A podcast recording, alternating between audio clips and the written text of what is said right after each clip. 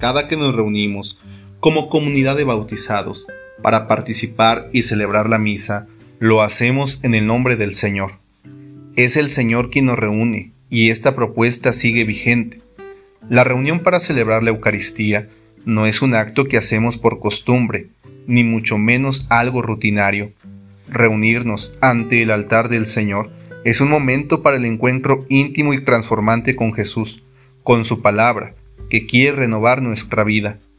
Un momento que nos anima e impulsa para seguir haciendo presente, en medio de las diversas situaciones de vida, la buena noticia del Evangelio. Como comunidad eclesial, no nos reunimos de manera anónima e impersonal. Nuestra reunión es siempre comunitaria y fraterna. Es una reunión de hermanos que comparten la misma fe y que se saben unidos por lazos que van más allá del parentesco.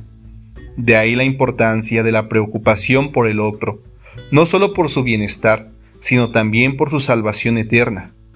Lo que nos une y da identidad de comunidad y de iglesia no es otra cosa que el amor mutuo, amor por el cual aprendemos a ver y a respetar al prójimo en toda su grandeza y dignidad, descubriéndolo como alguien a quien vale la pena amar y hacerle el bien.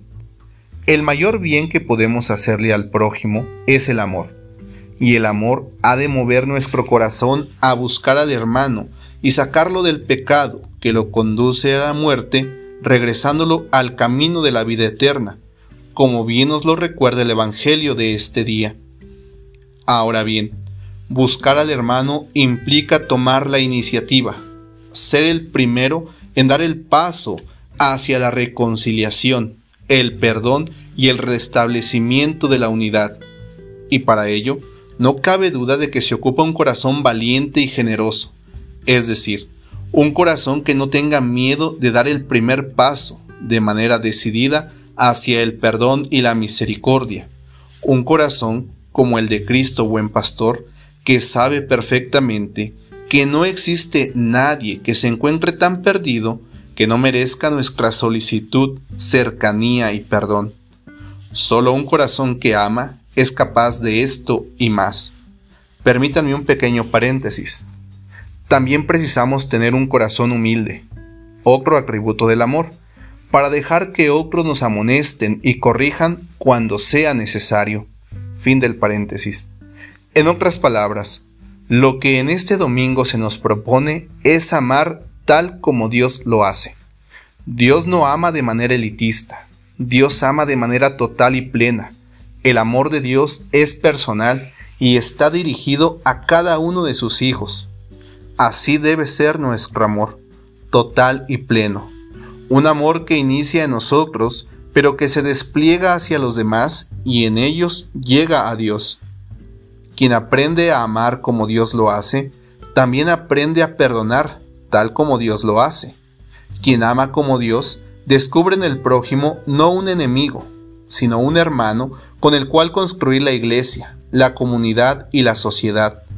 Lo anterior es posible porque un corazón que ama no teme corregir al hermano, ni teme ser corregido, pues descubre que el prójimo y la unidad al interior de la comunidad es más importante que la falta o pecado cometido. Aquí está la clave de la verdadera corrección fraterna. No se corrige porque nos sintamos ofendidos o heridos a causa de la falta o pecado del hermano. Sería un error y uno muy grave, creer que la frase si tu hermano peca contra ti, repréndelo, nos autoriza a cantarle unas cuantas verdades al hermano. Nada más alejado de eso.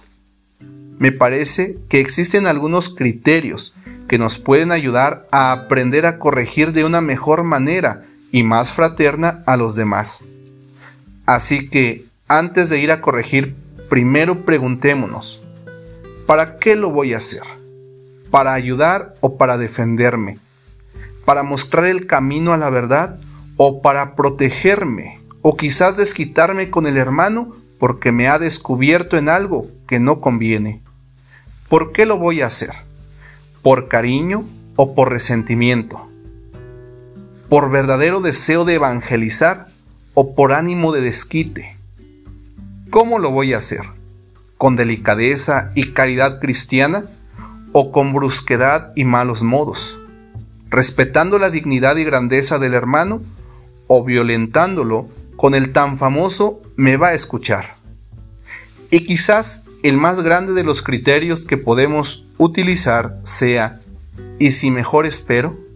Tal como Dios lo hace conmigo, que ha tenido tanta paciencia y sigue esperando hasta el día de hoy a mi conversión y corrección de vida. Pidamos, hermanos, la gracia de tener un corazón que ame, como Dios lo hace, un corazón que desee salvar al hermano y construir la comunidad desde la fraternidad, la paz, el perdón, la reconciliación y la misericordia, así sea.